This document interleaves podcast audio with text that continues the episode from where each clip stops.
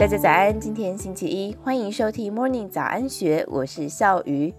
市场传言沸沸扬扬，家乐福法国总公司决定要出售台湾家乐福的六成股权，因为目前同是台湾家乐福大股东、拥有四成股权的统一集团拥有优先承购权。市场一度传出统一集团的出价力不够，导致这个并购案难产。但是真实情况可能刚好相反。这个并购案之所以拖延至今，恐怕问题还是出在卖方的成分居多。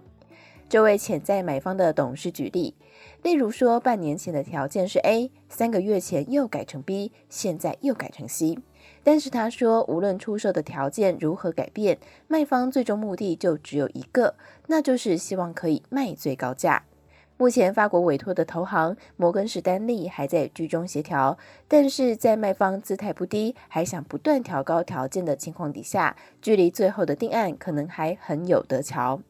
但是时间拖得越久，各种衍生的市场动作就越多。最新消息是，联宝丰隆兴业创办人、前国泰金控副董事长蔡振宇都加入战局，但是他不是加入投标法国释出的六成股权行列，而是反手可能意在买下统一集团手上的四成股权。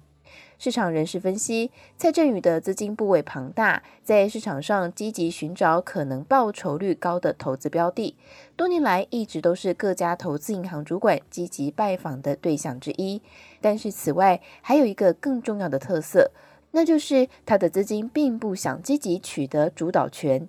市场人士说，蔡正宇一直积极并专长于地产相关的事业。除此之外，不太可能，也不愿意接手其他产业的经营，这可能正是他这次没有参与投标的主要原因。但是，他是否可能因为他买下统一手上的股权，意外为这整桩台湾近年来零售业最大的并购案解锁，还要看后续的发展。以上内容出自《金周刊》，更多详细资讯欢迎参考资讯栏。祝福你有美好的一天，我们明天见，拜拜。